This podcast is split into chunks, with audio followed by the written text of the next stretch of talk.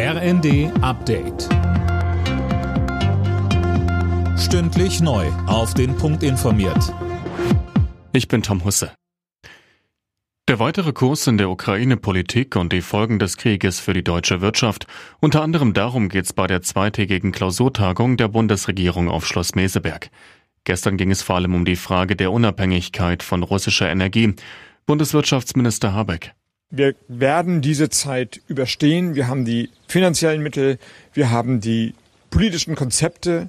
Wir bauen die Energieversorgung um und werden dann aus der Phase der Hochpreisphase rübergehen in eine Phase, wo wir ausreichend erneuerbare und günstige Energie zur Verfügung haben. Weiteres Thema der Klausur, unter anderem die Bewältigung des Klimawandels.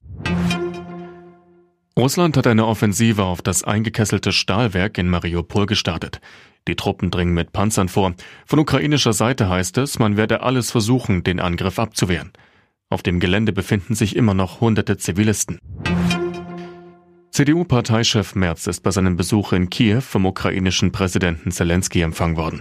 Das Gespräch hat rund eine Stunde gedauert. Über Inhalte will Merz aber erstmal keine Details nennen. Zuvor hatte er am Mittag einen Zwischenstopp in der zu großen Teilen zerstörten Stadt Irpin nordwestlich von Kiew gemacht.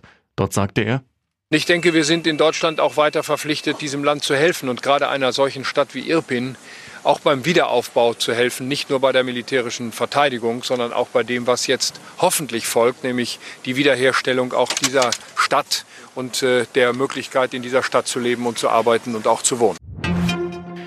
Der FC Liverpool steht im Finale der Fußball Champions League. Das Team von Trainer Jürgen Klopp setzte sich am Abend bei Villarreal durch. Der entstand 3 zu 2.